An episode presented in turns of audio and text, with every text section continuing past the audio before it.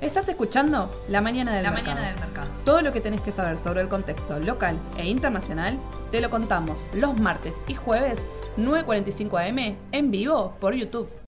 Muchos cambios esta semana en Raba, pero acuérdense que vamos a estar haciendo el vivo hoy y el miércoles, eh, mañana no vamos a estar haciéndolo y el jueves es feriado, así que los dejamos descansar, fin de largo. Sé que hay muchos dando vueltas, las chicas me decían, eh, Lucas se paró en una estación de servicio para, para verte, así que Lucas, que estás viajando fin de semana largo, muy bien. Voy a arrancar rápido con la mañana del mercado, el miércoles va a estar Ale hablando de fundamentos de papeles, ¿sí? Voy a arrancar entonces directamente con las noticias más importantes del día. Y una tiene que ver, alguien de ustedes el otro día me preguntaba eh, qué pasa con el acuerdo de masa y Estados Unidos y la información fiscal. Bueno, finalmente se va a estar firmando hoy en el Centro Cultural Kirchner. Van a estar haciendo este, esta firma poniéndole directamente...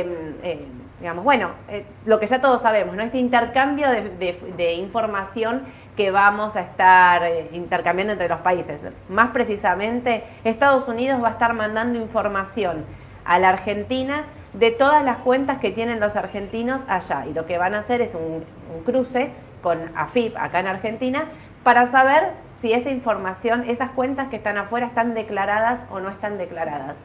No vamos a ser el único país, hay un montón de países que tienen este intercambio de información con Estados Unidos, pero lo que sí es importante, bueno, es que Argentina siempre se había dicho que no lo podía hacer, que no, que sí, que era información, bueno, la, la cuestión es que lo van a hacer y lo van a hacer a partir, o sea, se va a firmar a partir de hoy. Y lo que van a, a volcar información es todas las cuentas abiertas hasta el 30 de septiembre, ¿no? Esto, o sea, como que hacen un corte ahí en el 30 de septiembre y esa información es la que van a brindar a partir del primero de enero cuentas bancarias, cuentas comitentes, cuentas, digamos, todo lo que esté dentro del sistema financiero es lo que están diciendo que van a enviar.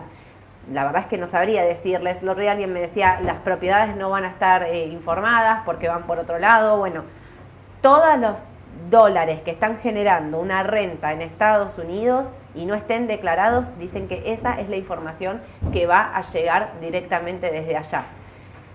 Para contrarrestar esto, eh, Sergio Massa lo que va a proponer es hacer un blanqueo que va a entrar al Congreso y va a pedir que salga antes de fin de año para todas las personas que están en esta situación y quieren entrar, quieren blanquear, no quieren pagar una multa y demás, bueno, va a hacer un blanqueo.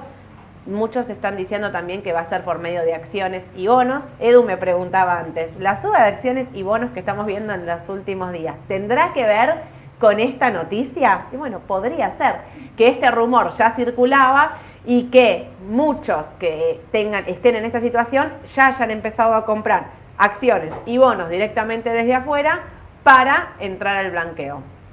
Pongo un signo de pregunta porque el blanqueo, como les decía el otro día, todos tenemos una, mm, a ver, como una sensación fea con respecto a lo que fue el último blanqueo. Recordemos que todos los que entraron en el blanqueo 2017 eh, compraron bonos, bueno, muchos son ustedes que tienen comprados estos bonos L30, GD30, 38 y demás, que perdieron, digamos, o sea, los reestructuraron, primero que no eran estos bonos, eran AO20, I24, DICA y demás. Esos bonos fueron reestructurados y ahora tienen estos bonos que encima no pararon de caer y están en mínimos históricos. Entonces digo, la historia del blanqueo reciente es fea en Argentina, porque los que entraron perdieron capital. Me queda esta duda de si va a ser exitoso o no, pero quizás ante el intercambio de información que va a hacer y ya se está firmando en el día de hoy, quizás muchos de ustedes acceden a entrar en ese blanqueo. No sabemos ni cómo va a ser, ni si tiene quita, si tiene algún beneficio impositivo. También están diciendo, ¿no? Obviamente que los que entren algún beneficio van a tener, pero no sabemos todavía cómo es la letra chica de eso. ¿Qué más va a pedir que se firme antes de fin de año? Claro, lo necesita sí o sí, porque si hoy está firmando el acuerdo con Estados Unidos, necesita sí o sí implementarlo, porque a partir del primero de enero va a estar llegándole entonces toda esta información de Estados Unidos. Voy a seguir con masa, pero voy a hablar de la inflación, porque eh, los datos de inflación, digamos, de, que venían siendo arriba del 6%, este mes, el mes de noviembre, va a ser por debajo del 6, va a estar alrededor del 5 y pico. Massa lo que está diciendo es que de los próximos meses se viene una baja sostenida de inflación que va a estar rondando los 4 puntos, que esto es lo que venían ya anticipando que iba a suceder. Bueno, es difícil pensar que esto va a ser real de esta manera porque hay aumentos ya pactados, aumentos de nafta del 4%, creo que ayer anteayer aumentó ya IPF también, aumento de, mm, de prepagas, aumento de colegios, los alimentos eh, vienen también subiendo, pero bueno, también tenemos el tema de los precios justos, creo que se llaman ahora, y entonces todos están pensando, bueno, ¿lo va a lograr?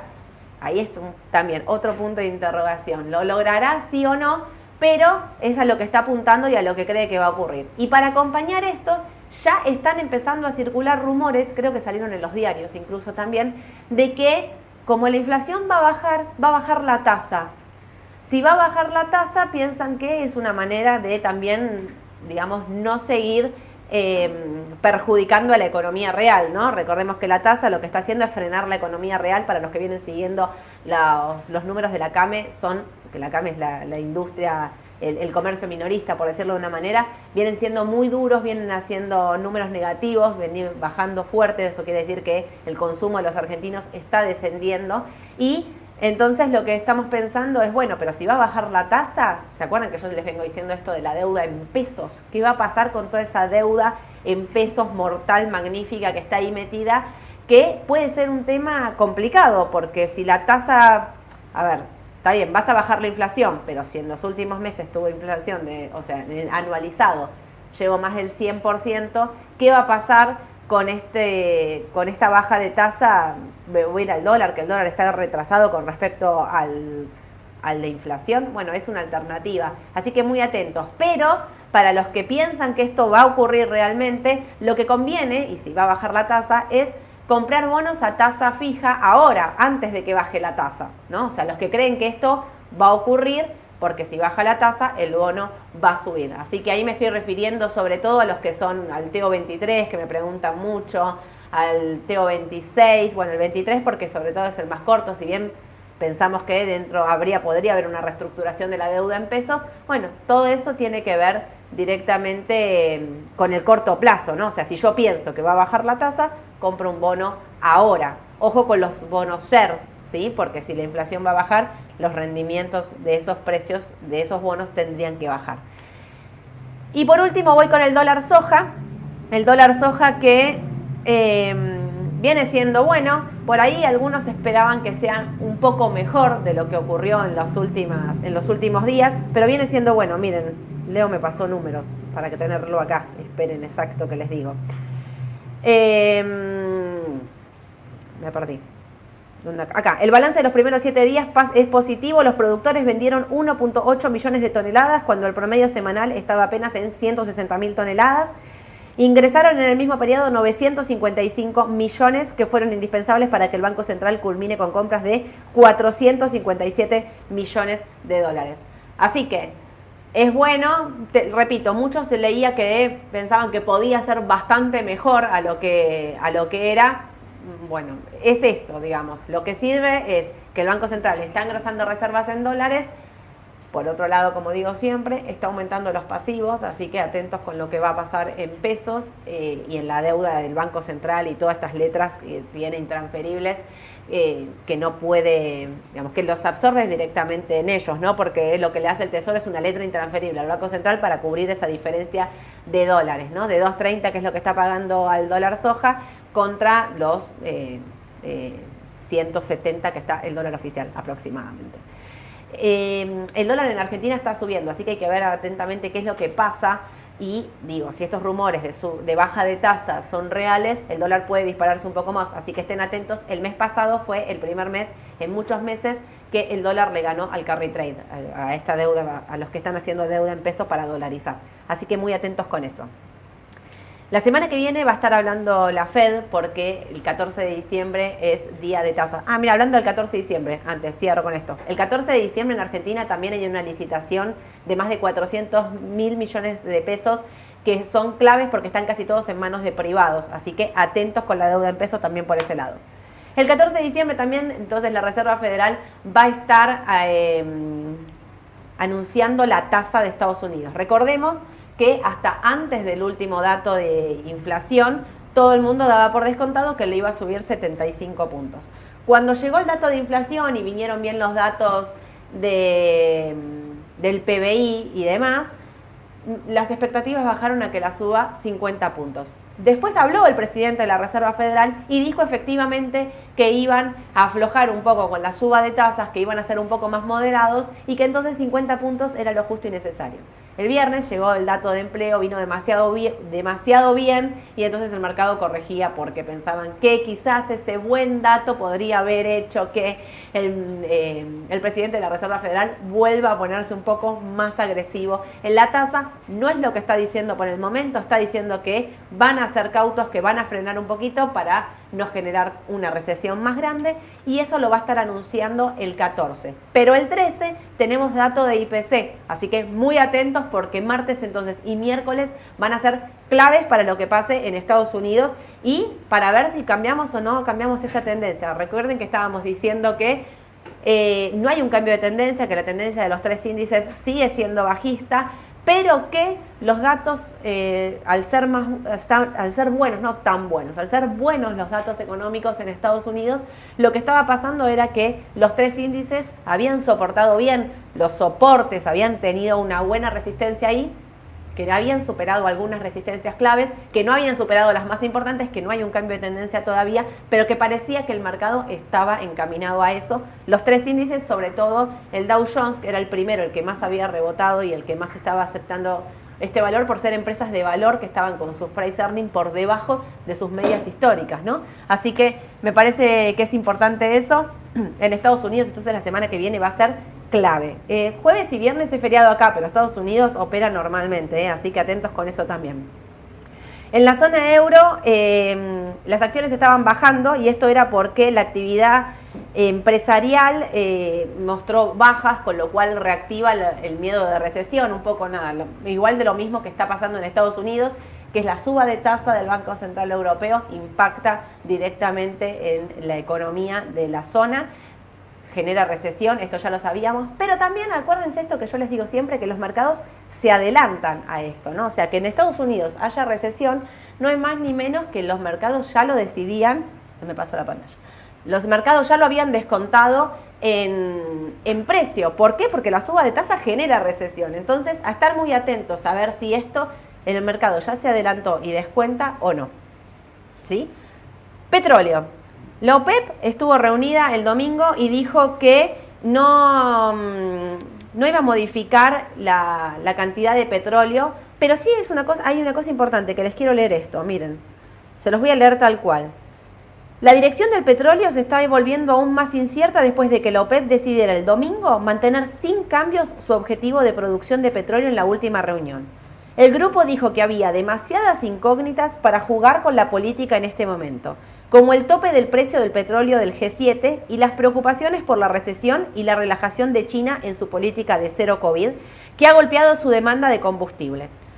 Eh, el presidente de China se dirigirá a Arabia Saudita este jueves para reunirse con el príncipe heredero de Arabia Saudita, lo que podría ser un momento crucial para los mercados energéticos mundiales. Las dos economías representan el mayor em, importador y exportador del petróleo del mundo. Esto va a estar pasando el jueves que el presidente de China se va a estar reuniendo con el príncipe de Arabia Saudita para decidir qué hacen con el petróleo. Así que justamente el otro día hablábamos de petróleo, Mauro hablaba del XLE, Chevron, Exxon, que son las principales empresas que componen ese índice, atentos porque esto va a determinar el precio, digamos, esto va a determinar, ¿se acuerdan que les decíamos, tiene ahí un piso en 92 dólares? Bueno, yo decía que a mí me gustaba como para mantener, para entrar quizás esperaría un poquito, esperaría que ver qué pasa. Bueno, esta noticia que va a estar pasando el jueves es clave para definir el sector. Como también lo es lo que está pasando en China, y es que China dijo y anunció que va a aflojar su política de COVID-0, que lo va a estar anunciando en estos días. Em, bueno, también es clave, ¿no? Porque son consumidores de, de todo y con, digamos, y productores también, pero el consumo genera de que cuando China se frena es clave, ahí vamos, voy a estar hablando un poquito de lo que está pasando con Apple, pero entonces atentos a lo que es el petróleo el día jueves, porque de esta reunión para mí va a definirse eh, el tema de eh, el precio, ¿sí? sobre todo porque recuerden que en el G7 le pusieron un precio tope al, al petróleo. Apple Apple vieron que, no sé si todos lo saben, pero Apple tiene su fábrica en China, principalmente tiene todo concentrado ahí. Entonces, para un poco lo que está pasando, que cuando China aplica la política cero COVID, Apple se queda sin producción de, sobre todo de sus celulares, que encima es, digamos, se viene la temporada alta y es lo que más vende, con lo cual, ojos atentos con el balance de Apple. ¿Qué está pensando Apple? Bueno, empezó a pensar en mudar sus, fábricas a otros lugares. ¿no? Por primera vez, eh, Apple está pensando en irse a, está empezando a ver otros lugares como India o Vietnam. Dicen que la tarea no es fácil, pero recordemos que Apple era, o sea, el, el producido por Apple en ventas era mayor que lo que hacían todas, no sé, leí, eran como 6, 7 empresas chinas. Así que imagínense lo que representaría para China que Apple mude sus fábricas a otro lugar de Asia. Pero bueno, como no quiere depender de un solo país y también se está dando cuenta que depender de un solo país, digo, sacando que es China y que también justo tiene esto de la política cero COVID, es compleja, pensemos qué puede pasar, digamos, en el caso de que abra otras fábricas, quizás no cierra la de China, pero sí abre otras fábricas. Bueno, Apple dice que se verían beneficiados en esto de abrir un poco el espectro y no estar dedicados y, sometidos solo a las decisiones de un país, que bueno, en este caso los está claramente perjudicando. Y voy a cerrar entonces las noticias con Intel, el fabricante de microprocesadores y chips, eh, ha optado por una nueva estrategia para combatir la complicada situación económica en la que vivimos y no tener que despedir a miles de trabajadores. Y lo que ofrece a 2.000 de sus empleados, tiene 5.000, eh, en Irlanda es tres meses de baja temporal sin sueldo para abaratar los costos de la producción a ver, no es un tan sin sueldo, porque miren, cuando les leo después la noticia en desarrollo, dice que va a ofrecerles un 40% de su sueldo base, que serán de 500 euros. O sea, igual es nada, ¿no? 500 euros. El tiempo mínimo que puede participar en esta estrategia son cuatro semanas y en ese caso se recibirá solo un 30% del salario de ese mes. En el caso de que lo extiendan a dos meses, el empleado recibe un 35% de su salario total. Esto es para no despedir gente porque la verdad es que, mm, digamos, todas las empresas vienen eh, despidiendo gente. Intel lo que dice es yo no quiero despedir gente y quiero aplicar esta política para ver si podemos evitar despidos masivos como sí ha ocurrido en otras empresas. Para el trabajador igual es claramente es, es perjudicial, porque digamos, si vas a cobrar 500 euros, bueno, con 500 euros en Europa no vive nadie, menos en esos países del norte. Así que atentos porque, bueno, Intel se suma también a todas las empresas que veníamos diciendo, Amazon, Microsoft, todas las empresas que venían eh, despidiendo gente. El dólar entonces, les hago acá el repaso, el MEP 318, 327 el CCL, 60% arriba en lo que viene del año 2%, esto pasó la semana pasada, así que es lo que viene subiendo en el mes, el viernes sobre todo. Entre el jueves y el viernes ahí hubo una suba fuerte, el 1,9% había subido el viernes, el jueves. Eh, atentos a esto y a las deuda en pesos, que es lo que vengo diciendo, y si el rumor de que la baja de tasa va a ser real, atentis con eso. Como me venían preguntando mucho por el tema de Argentina, acá les armé un soporte y una resistencia del Merval en dólares. El Merval en dólares está en un valor clave clave en dólares, porque tocó los 530 dólares, que los tocó también acá y acá. Esto es todo 2022, ¿eh? o sea, no pudo superar los 530 y siempre corrigió. Bueno, se los traje para que lo vean, que volvió a tocar dos veces, jueves y viernes volvió a tocar este valor y no lo pudo superar. Hay noticias importantes en Argentina que van a estar ocurriendo en estos días. A ver, mañana tenemos eh, la sentencia del juicio de vialidad de Cristina. Muchos están diciendo que en el caso de que sea condenada, esto puede impactar en los mercados, podría ser o no. La realidad es que que sea condenada o no no es nada de efecto inmediato.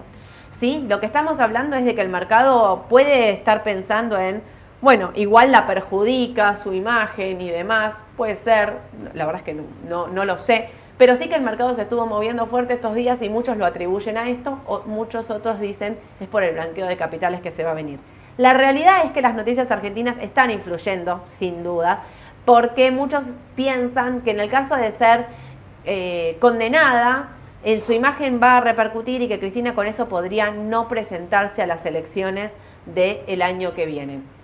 Bueno, nadie sabe realmente si esto va a ocurrir, nadie tampoco sabe qué es lo que va a pasar mañana, pero sí que el mercado se mueve. Entonces quiero ponerles esto, ¿no? Estos 530 dólares, muchos me están diciendo si, por eso digo, a lo que cada uno de ustedes cree que puede ocurrir. Si llega a ser condenada mañana Cristina, el mercado puede subir fuerte. Bueno, para que suba fuerte es clave que pase esos 530 dólares, porque se pasa esos 530 dólares, habilita una suba, les digo, el primer objetivo después de estos 530 es 620 aproximadamente, con lo cual en dólares.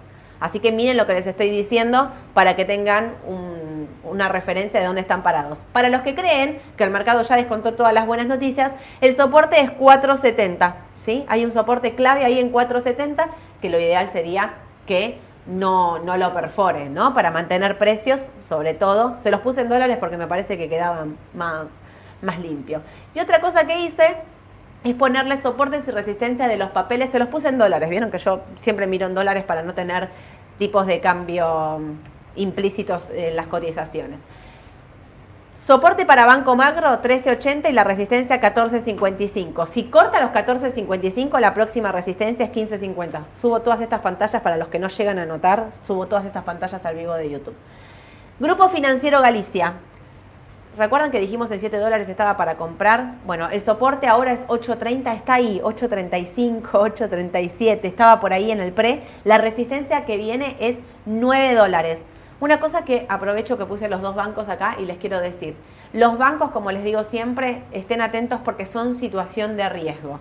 Esto quiere decir que digamos, tienen una situación complicada con todo lo que es la deuda en pesos, porque tienen los bonos, porque tienen las LELIX, porque tienen eh, letras. Bueno, si todo eso pensamos que se va a estar reestructurando, puede generar una situación eh, difícil para los bancos. Yo creo que algo compraría de bancos en estos precios. Galicia, Galicia me gusta más que Macro, pero están bien los dos. Una, cuestión personal, ¿eh? me gusta más el Banco de Galicia que el Macro. Pero digo, están bien los dos, los, eh, los balances son buenos y quizás quien les dice, vieron como cuando hace muchos meses atrás decíamos comprar IPF para guardar, bueno, para quienes quieran asumir algo de riesgo, yo Galicia o Macro en estos precios compraría y aguantaría. Creo que muchas de las malas noticias argentinas de reestructuración de deuda y demás lo tienen asimilado en el precio. Así que por eso les puse, esto es para el corto plazo, ¿eh? pero miren que Galicia puede ir a buscar los 12 dólares que estuvo hace no mucho sin ningún tipo de problema. Transportadora Gas del Sur. Habíamos mandado una alerta de transportadora Gas del Sur porque veíamos que cortando determinados valores eran importantes. Tiene un gap enorme. El soporte está en 9.64 y la resistencia en 10.30, pero el gap, si pasa esta resistencia de 10.30 y va a cerrar el gap, está en 14 dólares con 30. Transportadora Gas del Sur, entonces, las transportadoras que vienen volando. Em, creo que más adelante tengo transportadora Gas del Norte. Central Puerto, entonces el soporte, otro papel. Clave la resistencia en 6 dólares, porque si va a cerrar el gap lo tienen 8.15. El soporte está en 5 dólares con 10. Todos estos papeles son todos papeles que yo tendría en cartera, ¿eh? sin ningún problema. Cresud, soporte en 5,50 y resistencia en 7 dólares. Telecom, que muchos hablan como que es uno de los papeles más atrasados, 4 dólares con 30 y la resistencia en 5,60. Este es el papel que no subió casi nada, absolutamente casi nada. Banco de valores, este sí es en pesos, recordemos, porque no tiene ADR. Muchos preguntaban, alguien preguntaba el otro día por Banco de Valores, el soporte en 52.70 y la resistencia en 67.30. Transportadora Gas del Norte, Transportadora Gas del Norte que voló, hizo un volumen increíble, tenía un, un techo ahí en 2.55 que pasa a ser soporte porque los pasa, bueno, la próxima resistencia Edu me decía, esta resistencia es mirándolo con todo el cariño y el mundo y el amor del mundo porque el papel ya voló, ¿no, Edu? Sí. Mira, sí, Edu me hace que me confirma. Ya subió un montón. ¿Qué es lo que está pasando en ese papel? Bueno, nada. Em, hubo mucho volumen específico, o sea, como que había compras específicas y eso me parece que lo que hizo fue hacerlo subir quizás por demás en el corto plazo, ¿no? Eh, el soporte 2.55 y la resistencia 3.35. Yo quizás antes que TGN compraría otros papeles. Digo, lo puse porque preguntan mucho. Y ya está, ¿no? Ese era el último, me parece. Ah, no, Pampa. El soporte en 28, la resistencia es 30 y la próxima resistencia es 34.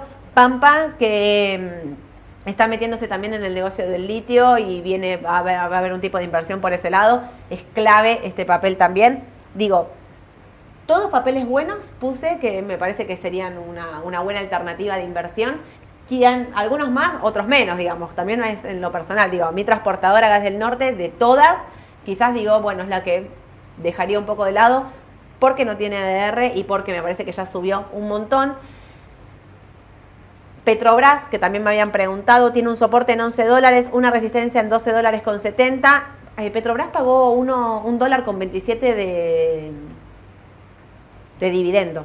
Así que em, por eso la vemos en estos valores, porque muchos me preguntaban, ¿compré, bajó? No, bueno, pero fíjense que pagó un dividendo y por eso hizo el ajuste de precios, si no ahora estaría como ya arriba de los 12 dólares, pero bueno, estos son los precios ya con el dividendo ajustado. Creo que este sí es el último, ¿no? Ah, no, el último, AL30D, entonces para los que están mirando por análisis técnico los bonos, los bonos que después de estar detonados pudo pasar los 23 dólares, bueno, 23 dólares entonces pasa a ser un soporte y la próxima resistencia es 27.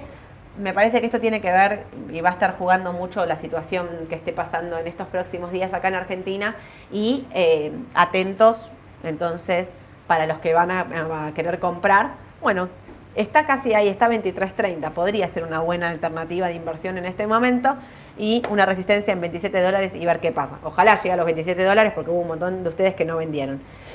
Em, esperen, acá, tengo preguntas. ¿Aumentará el dólar blue durante diciembre? Eh, bueno, podría ser que, no, no sé si el dólar blue, yo hablo siempre del contado con liquidación y del MEP. Puede ser que haya un aumento del dólar en, el último mes por este rumor de la baja de tasa, pero recordemos siempre que las empresas y todos eh, digamos, que hay una fuerte demanda de pesos en el mes de diciembre. Así que atentos porque podría ser, eh, digamos, que, esta venta contenga un poco entre la venta, la descompra, los dólares que están entrando al dólar soja y demás, podría ser que el precio del dólar esté contenido. Atentos igual a la licitación del 14, que está casi toda en manos de privados. Así que si esos pesos no se renuevan, ¿a dónde van a ir? Y también esto de la baja de tasa, ¿no? Digamos, va a ser todo un ruido. Así que a mí el dólar me parece que no está caro. Para quienes quieran dolarizar, me parece que es una buena, una buena alternativa, una buena herramienta. Y los, para los que quieran dolarizar por CDR, me parece también. Sentencia a la vicepresidenta. ¿Impactará en la bolsa según tu opinión? ¿Bien o mal? Eh, y yo creo que sí puede. Sí, si me preguntas mi opinión personal, sí, yo creo que sí puede impactar, digamos. Creo que una sentencia, eh, digamos, una condena, no sé, algo que no pueda asumir o, cargos públicos y demás, yo creo que en el mercado puede impactar. Que no va a ser una noticia, digamos, de impacto real por esto que decía, ¿no? La sentencia puede ser apelada y va a la Corte Suprema y pasan un montón de años de nuevo, no sé, no sé tiempos judiciales, no tengo ni idea, pero digo, a ese a, la opinión, digamos, a mí me parece que sí, que puede impactar en el mercado local, por eso hablaba de los 530 dólares del Merval, como que está ahí en zona de definición, ¿no? O sea, si corta esos 530 dólares, puede volver a tener una, una, una racha alcista de nuevo. Así que Excelente datos de empleo. ¿Vamos a acciones de consumo? Sí. Si me referís a Estados Unidos y acciones de consumo, sí. Fíjate que Coca-Cola está ahí en los 63 dólares, eh, P&G, Walmart, eh, PepsiCo, todo el sector XLP